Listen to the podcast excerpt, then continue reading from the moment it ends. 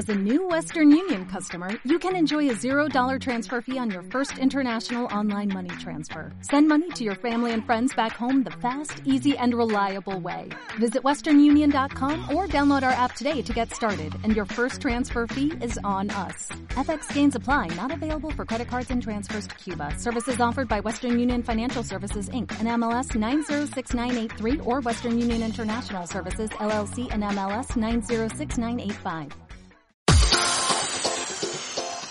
Bienvenidos a EY Consumer Talks. Conoce las tendencias que transformarán tu negocio y anticipate a las olas del cambio para ganar hoy al consumidor del futuro. Bienvenidos a todos a este nuevo capítulo de, de EY Consumer Talks. ¿no? Con nosotros, déjenme decirles que tenemos un invitado muy especial. Él es Francisco Olivares, es el socio encargado del sector de consumo para EY en Latam North. Eh, eh, estaremos conversando mucho alrededor de las tendencias eh, eh, en las generaciones y en los niveles socioeconómicos de lo que nosotros tenemos en nuestro estudio, un estudio que ya hemos dado cierto seguimiento, que hemos subido algunos países de América Latina en esta nueva versión. Este, y bueno, lo que queremos compartir con ustedes es los insights que hemos sacado. Eh, ¿Cómo estás, Paco? ¿Qué nos puedes platicar que tiene el estudio en esta nueva versión, en esta nueva edición? Pues mira, es el segundo capítulo que vamos a dar de esta nueva ola. Está súper interesante, Gil. Muchas gracias por la introducción. Gil Lozano, que es hoy nuestro anfitrión, es el socio líder de consultoría para todo lo que es consumo. Y la verdad es que empezamos a ver cambios interesantes respecto de la ola anterior en qué le es importante a los consumidores. Eh, en la ola anterior derivado de las generaciones y como vamos viendo, si se acuerdan, tenemos cinco pilares importantes de qué es importante para los consumidores. El primero es el planeta primero, el siguiente es el tema de asequibilidad, que prácticamente es precio y disponibilidad, la experiencia que me da el producto, lo saludable que es el producto, lo bien que hace para mi cuerpo, o si la, el producto que estoy consumiendo hace bien a la sociedad a la que pertenezco. Y de esto, la verdad es que en la, la vez pasada, en la ola pasada, habíamos tenido diferentes resultados. Hoy, con estos datos que tenemos, podemos ver que para los baby boomers lo más importante es la salud. Eh, en la encuesta pasada era el tema de asequibilidad. Hoy los baby boomers más preocupados por su salud que en la encuesta anterior, entonces cambia este comportamiento. La asequibilidad queda en segundo lugar, lo cual quiere decir que el precio sigue siendo algo importante. Y, y después el planeta, la experiencia que da el producto hasta el final y la sociedad en medio. Quiere decir que sí vemos claramente que los baby boomers ya la experiencia que le da a los productos es algo que valora al final. Ellos quieren consumir lo que quieren consumir, ya saben que les gusta, ya saben por dónde va y evidentemente van por ahí. Este, y de ahí, pues las otras generaciones, lo que vemos de forma muy interesante, Gil, es que la generación X, los millennials y generación Z están muy abocados al planeta.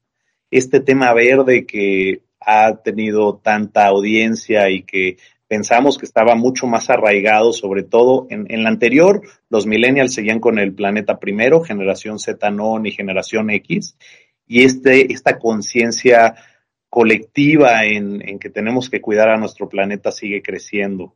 Y de ahí, pues platícanos cuáles son las otras diferencias que traemos en las diferentes generaciones. Yo complementaría, Paco, eh, dos puntos que a mí me llaman mucho la atención, ¿no?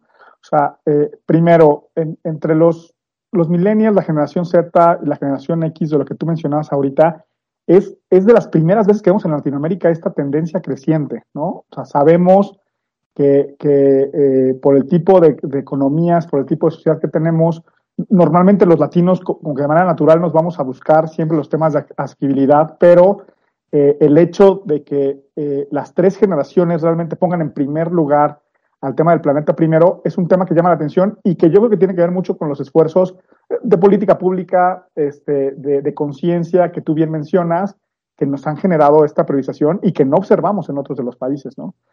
Se ve claro que, por ejemplo, los baby boomers, eh, por la edad, eh, eh, pues se pueden empezar a preocupar mucho más por los temas de salud, este, y porque además por, por historia no han sido necesariamente tan resilientes a los temas más verdes, a los temas de mayor preocupación del planeta y por eso se mantiene la salud en primer lugar, ¿no? Pero sí, es muy destacable este dato que en América Latina, específicamente México, sea de los países donde, donde la preocupación de los temas sustentables sea eh, de mayor importancia para el consumidor, ¿no? Sí, sin duda. Y como dices, el tema de salud jugando un factor muy importante, cada vez más conciencia. Generación X y millennials es la segunda cosa que más valoran. Entonces eso creo que da desde este punto de vista mucha información de qué es lo que está pasando y cómo la gente se está preocupando cada vez más por su cuerpo y de temas físicos. La segunda en importancia para Generación Z, que en la ola anterior era la primera, evidentemente es la experiencia del producto. Esta generación Z tratando de seguir viviendo su vida al máximo, este, aprovechando cada momento mientras no estén encerrados o no estemos encerrados todos, pero para ellos siendo muy valorado cualquier experiencia que le da cualquier producto, cualquier este, cosa que haga y, evidentemente ávidos de seguir viviendo la vida al máximo y tiene todo el sentido del mundo. La verdad es que después de haber estado encerrados y, ya viendo de lo que se trata la vida, este, algunos meses con venues abiertos, ya conciertos, ya diferentes este, actividades que se pueden hacer, pues evidentemente aprovechar al máximo, sabiendo además que en cualquier momento o el tema económico o el tema de salud puede volver a mermar un poquito tus posibilidades, entonces, este, viviendo todo lo que se pueda. Eso la verdad llama mucho la atención. Y otro tema, fíjate que, que, llama mucho más la atención, es que el tema del precio esté tan bajo para efectos de, de lo que son los consumidores en México y en general en Latinoamérica Norte. Los millennials están gastando de una forma increíble, o sea, yo creo que son los que más están gastando, los que más traen en mente que quieren seguir gastando. A eso le sumas que no tienen arraigo a bienes como tal, a propiedades, este, a coches, a casas. muchos no quieren tener hijos, este, igual de generación Z, y eso hace que el poder económico que hoy tengan los millennials es tan importante y estén siendo gran parte de, la economía mundial, ¿no? Pero hoy el precio es lo último que valoran, ellos lo que quieren es seguir teniendo buenos productos, este, y, claro, todos tienen una situación distinta, pero ahorita que desglosamos en este tema de, de generaciones, creo que queda muy claro que ellos son los que más quieren gastar y donde más quieren estar. Este, ávidos de, de cosas nuevas y de no tener necesariamente el dinero ahorrado, aunque también quieren ahorrar, pero pues hoy sus ingresos parece que son suficientes para hacer las dos cosas. Y, por último, yo también mencionaría que nos queda, vamos a decirlo, cierto nivel de deuda eh, eh, eh, con los temas de sociedad primero. mucho de esto, si lo vemos el, el indicador a través del tiempo, pues digo, la gente sufrió con toda esta crisis de salud que vivimos, que además fue un esfuerzo social y, de alguna manera ahorita eh, sienten eh, mucho más esa libertad de decir, bueno, pues acabamos de pagar parte de esa deuda social y por eso eh, los temas de sociedad primero no toman necesariamente el mismo nivel de preponderancia de lo que observamos en otros indicadores, pero llama la atención cómo esta polarización que se genera en estos indicadores, ¿no? Como sí se quedó el tema del planeta, sí se quedó esta preocupación y esta conciencia social de cara a los temas más ecológicos este, y más sustentables, eh, y, del otro lado, pues sí, la gente eh, tratando de vivir más sus vidas individuales y como tú lo mencionas, ¿no? En el momento que lo cruzas con el tema de experiencias, eh, especialmente en los jóvenes, el poder vivir las experiencias propias de la juventud. Y si nos vamos a ahora, ¿cómo estaría esto desglosado por gente de ingresos bajos, gente de ingresos medios y gente de ingresos altos? ¿Qué nos revela el estudio, Gil? Pues lo, que normalmente estamos observando eh, se vuelve a repetir, igual que lo que mencionábamos ahorita, el tema del planeta primero, el tema sustentable, como la primera preocupación. Y llama la atención que es eh, que cruza todos los niveles socioeconómicos, que esto no es específico de alguien, se podría asumir que era específico de las clases altas, no, lo cruza y es una preocupación que vemos en la gente de ingresos bajos y de ingresos medios, ¿no? Este, y prácticamente en cifras de alrededor del 30%. Eh, sí empezamos a ver ya algunos cambios, ¿no? Este, eh, cómo los ingresos altos se preocupan un poco más por los temas de experiencia que sobre los temas de salud. En la parte de ingresos medio, ingresos bajos, el tema de salud pasa a ser el, segundo eh, eh, tema de prioridad, ¿no? Esto además no solo lo observamos en, estas preguntas que, nos que, hacemos en este estudio, sino también en algunos, algunos comportamientos eh, de los cuidados que la gente sigue teniendo alrededor del tema del COVID, de lo que se vive en las ciudades, de lo que se vive este, fuera de las mismas este, y, en, y en diferentes, hablando de México, de diferentes estados, ¿no? entonces, salud pasa a ese segundo nivel. Y luego el tema de accesibilidad, pues claramente en, la gente de ingresos bajos, que son personas que estiran el billete de 20 pesos en muchos de los casos, este, eh, sigue siendo preocupación, no necesariamente la primera, y eso es un tema este, eh, a resaltar, pero eh, en las otras, en los otros niveles socioeconómicos, como puede ser los ingresos medios, los ingresos altos, no necesariamente el tema de accesibilidad es una de sus grandes preocupaciones, ¿no?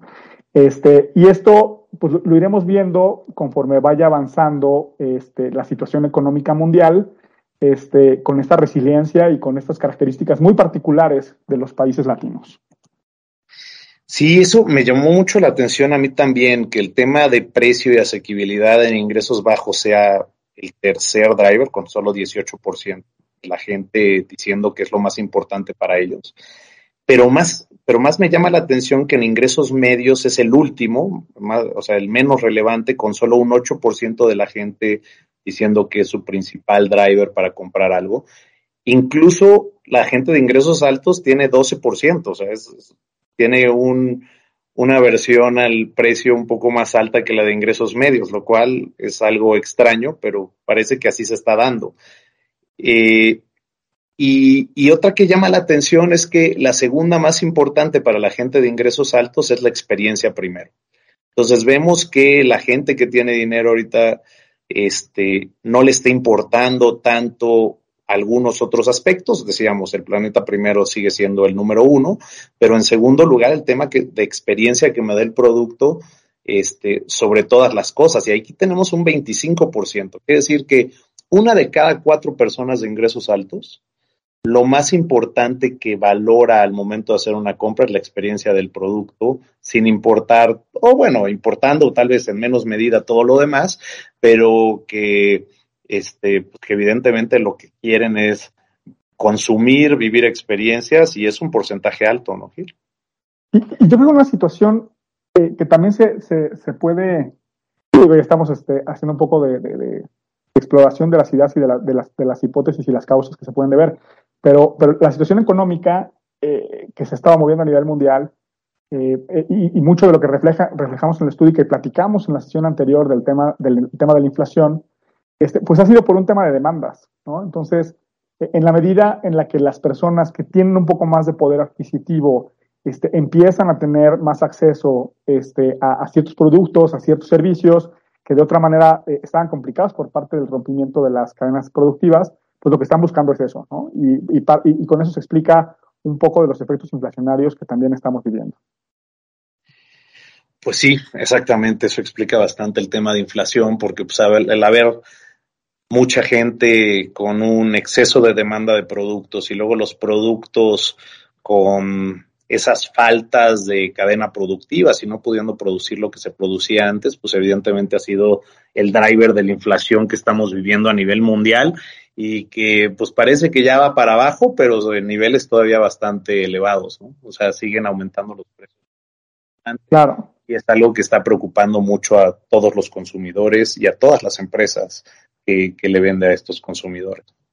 Va a ser muy interesante las, las siguientes ediciones que hagamos del estudio para ver eh, qué sucedió después de, este efecto inflacionario que tuvimos, cómo cambió un poco el consumidor este, vemos bastante resiliente el tema del planeta. Creo que, a ver, Paco, nosotros como consultores, ¿no? Si, algo nos dijeran los directores generales, yo, lo pondría sobre la mesa el decirles, señores, la conciencia eh, este, eh, que tienen las personas alrededor de todos los temas de sustentabilidad es totalmente diferente y tienen que empezar a mover sus cadenas de valor, tienen que empezar a mover eh, eh, la oferta de productos que tienen para empezar a cumplir con esto, ¿no? Es algo que difícilmente ya se lo quitas a los consumidores y que llegó para quedarse en la conciencia y que se va a estar buscando cada vez con más ímpetu. Sí, y que los consumidores están esperando que las empresas hagan, es decir, este, el consumidor, más allá de cómo se comporta en lo personal, porque hemos visto una pequeña diferencia en lo que espera de los productos contra comportamiento personal, pero sí está esperando que las empresas hagan todo lo que tienen que hacer para, para mantener al planeta. Parece que es, son los principales, las empresas hoy, de acuerdo con, con, los consumidores, son los principales responsables del tema de, de, planeta. Lo cual pues, es bastante interesante porque pues, también sienten que son los que más pueden actuar, aunque evidentemente pues, es un tema donde tiene que actuar el gobierno, la sociedad y las empresas, evidentemente. Claro. Pues veamos a ver cómo nos salen los, los siguientes este, papers y hasta dónde esto empieza a generar realmente una tendencia eh, eh, fuerte que se, va, que se va quedando, que se va transmitiendo con el tiempo. Y además, hay que recordar, esto no lo veíamos en América Latina y hoy llama la atención que sea el lugar preponderante y por encima de muchos países. Sí, muchísimos países. O sea, estamos arriba de países con mucho dinero y mucho poder adquisitivo y muy buen PIB per cápita en, en estos temas de conciencia sobre el planeta, lo cual es súper interesante. Ahora, vamos, vamos a platicar un poquito de los cuatro, las cuatro acciones más importantes que deben considerar los CEOs de las empresas de consumo. Creo que es algo también bastante revelador que nos da nuestro estudio y que podemos ampliar en cada uno de las de los puntos que, tienen que considerar los directores generales de este tipo de empresas. La primera es que se tiene que revisar las operaciones y la oferta para cumplir con la asequibilidad. Entonces, ¿qué quiere decir esto?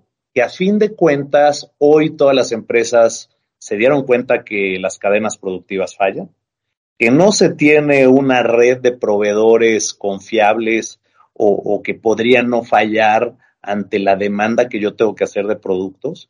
Y creo que la empresa que no esté pensando en cómo puedo seguir funcionando y cómo tengo que tener siempre un plan B, la que no esté pensando en esto y solo piensa en que el costo tiene que ser el más eficiente posible solo con uno o dos proveedores, creo que hoy probó que no estaba en lo correcto y, hoy les ha ido mal a este tipo de empresas. Entonces, hay que evaluar muy bien todo el tema de cadena de suministros, de, de dónde estoy obteniendo mis materias primas para producir o para generar los productos que le estoy ofreciendo a los consumidores y cuáles son alternativas adicionales que tengo que empezar a hacer y probablemente desarrollar y ayudar a algunos de mis proveedores a que, a que todavía lo hagan de mejor forma, ¿no, Gil?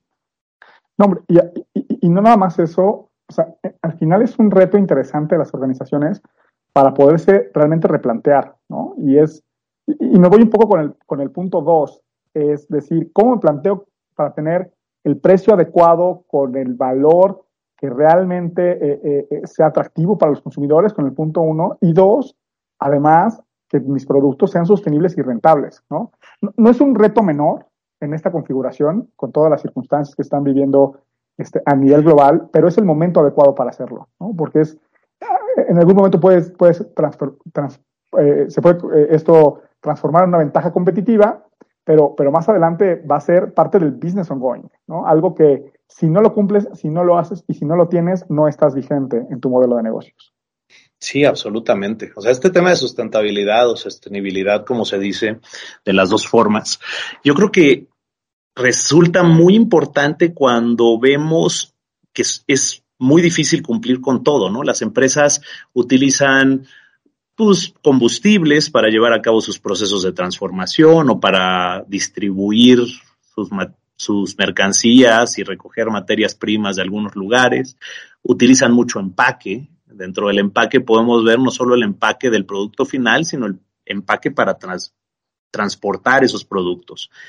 Eh, el uso de agua, el uso de electricidad para llevar a cabo los procesos de transformación. Es decir, el tema es tan amplio y hay tantas partes donde se tienen que enfocar para cumplir con estas iniciativas de cuidar al planeta, que creo que es un tema que va a dar para muchos, muchos años. Además, siempre podrá ser mejorable y, hay nuevas tecnologías que todavía hacen que las cosas se puedan hacer de una mejor forma. Y a, y a la vez, pues muchas veces representa inversiones, pero que tienen un retorno. Y esto es muy importante analizarlo, ver cuáles son este, los mejores caminos, los quick wins, pero es algo que todas las empresas tienen que ver de forma inmediata. Y, con ello el reto de manejar este, eh, todas las inversiones ¿no? y esas apuestas que tienen que ir haciendo hacia adelante.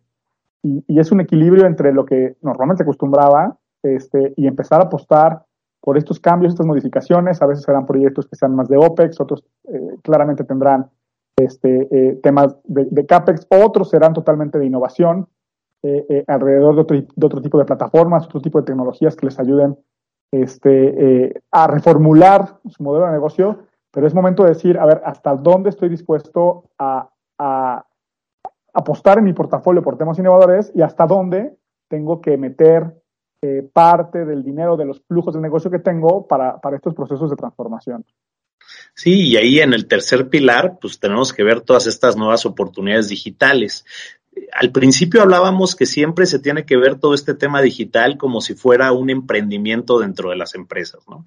Es un, un tema que tiene que convivir aparte, que no se pueden medir las utilidades necesariamente desde el momento uno. Habrá, habrá empresas que están más basadas en eso, pero otras un poco menos, y que se tienen que casi, casi considerar startups dentro de las propias empresas y, y manejarse de una forma aparte.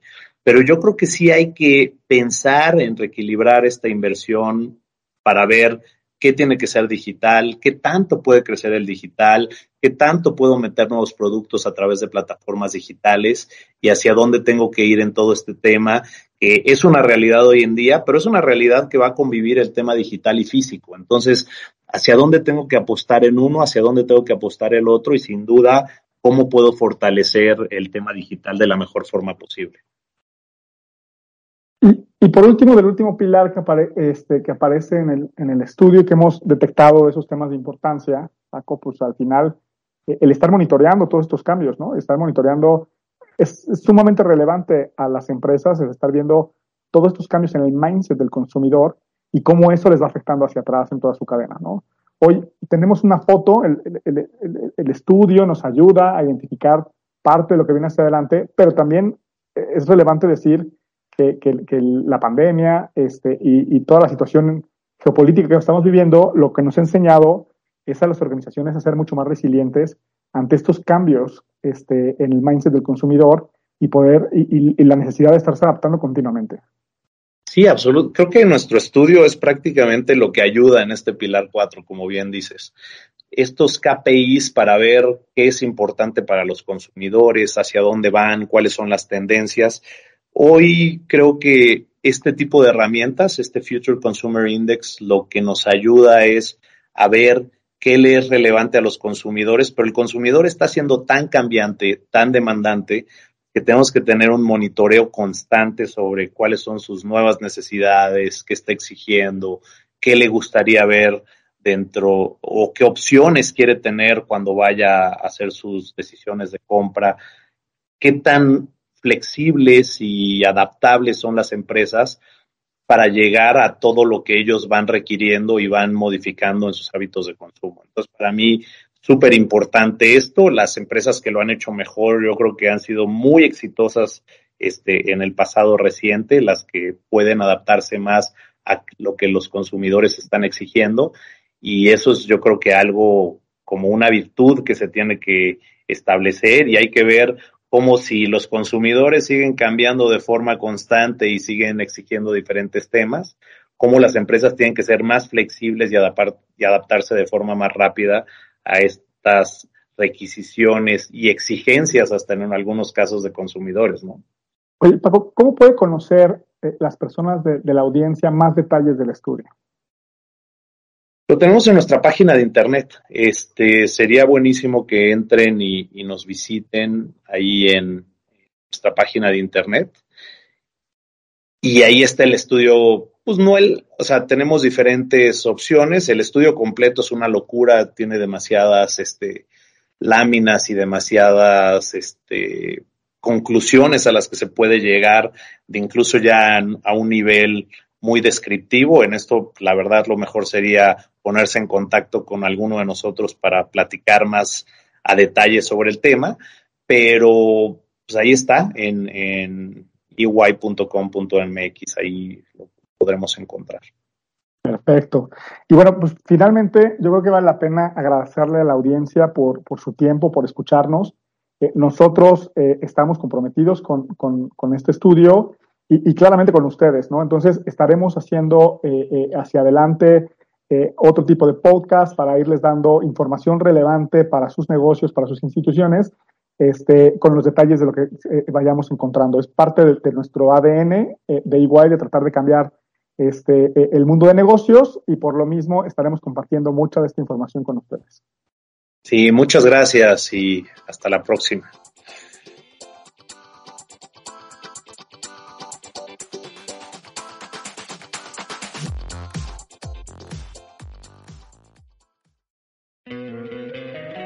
Encantaría tener 100 dólares extra en tu bolsillo? Haz que un experto bilingüe de TurboTax declare tus impuestos para el 31 de marzo y obtén 100 dólares de vuelta al instante.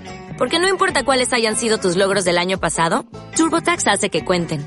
Obtén 100 dólares de vuelta y tus impuestos con 100% de precisión. Solo con Intuit TurboTax. Debes declarar para el 31 de marzo. Crédito solo aplicable al costo de la presentación federal con TurboTax Full Service. Oferta sujeta a cambios o cancelación en cualquier momento.